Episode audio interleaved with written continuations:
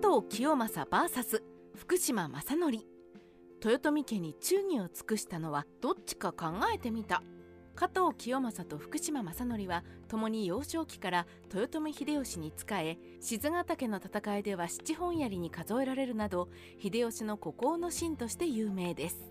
しかし秀吉没後2人の評価は分かれ清正は最後まで豊臣家に尽くそうとしていたのに正則はそうではなく積極的に家康に取り入った裏切り者と見られがちです。でも本当に清正は忠義を尽くし正則はそうではなかったのでしょうか。福島正則の罪状とは？福島正則が非難されるのは関ヶ原の戦いで徳川家康に加担したからです。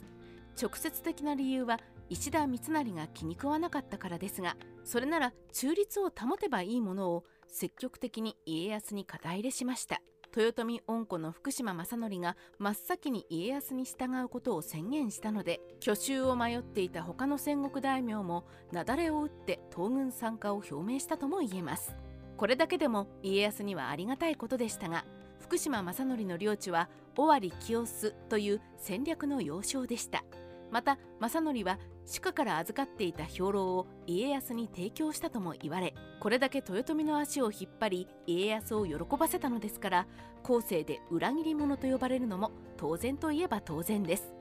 では一方で加藤清正はどうだったのでしょうか？加藤清正の判断は正しいのか？加藤清正も石田三成憎しで結果として家康につくことになったのは同様でした。清正が関ヶ原本戦の当日に文後の中川秀重に渡した血の起請文を見るとこの際は家康側に味方することが秀吉公の遺言の趣旨にも沿うし秀頼様へのご奉公にもなると言っています。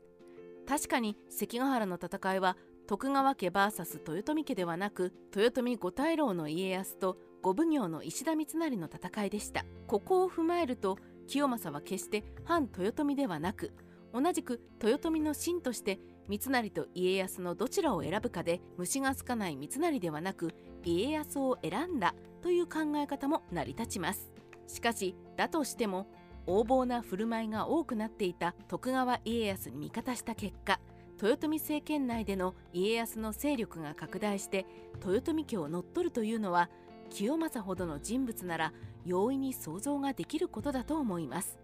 それがわからないほど清正が家康に浸水していたり三成を嫌っていたのだとすればあっぱれ豊臣家の中心と手放しには褒められないような気もします。イメージが違う二条城での会見。加藤清正は慶長16年1611年二条城における家康と秀頼の会見を取り持つなど和解を斡旋したとされます。しかし加藤清正は豊臣秀頼の護衛ではなくすでに次女八染との婚約が成立していた家康の十男徳川頼信の護衛で徳川の臣下として会見に参加していたことが明らかになっています。一方で清正は頼信と共に秀頼の豊国神社の参詣や鳥羽までの見送りに随行していて家康としても徳川と豊臣の和解のために清正の役割に期待する面もあったようです。ただそれを割り引いても清正が事実上徳川の真である事実は覆りようもなくいや清正は徳川に取り込まれたふりして豊臣を守っていたのだという説も説得力が弱いような気がします。徳川と豊臣の板挟みになった清正。晩年の清正は早く死にたいと口にするようになっていたようです。その理由はいずれ豊臣と徳川で対決となれば自分は豊臣につかざるを得ないがとても勝ち目はない。さりとて徳川について不忠者とそしられたくもない。だから死んでしまいたいというもので息子に代替わりしてしまえば徳川方についても罪は軽いから家も保てるだろうと語ったと劣行緩和に出ています。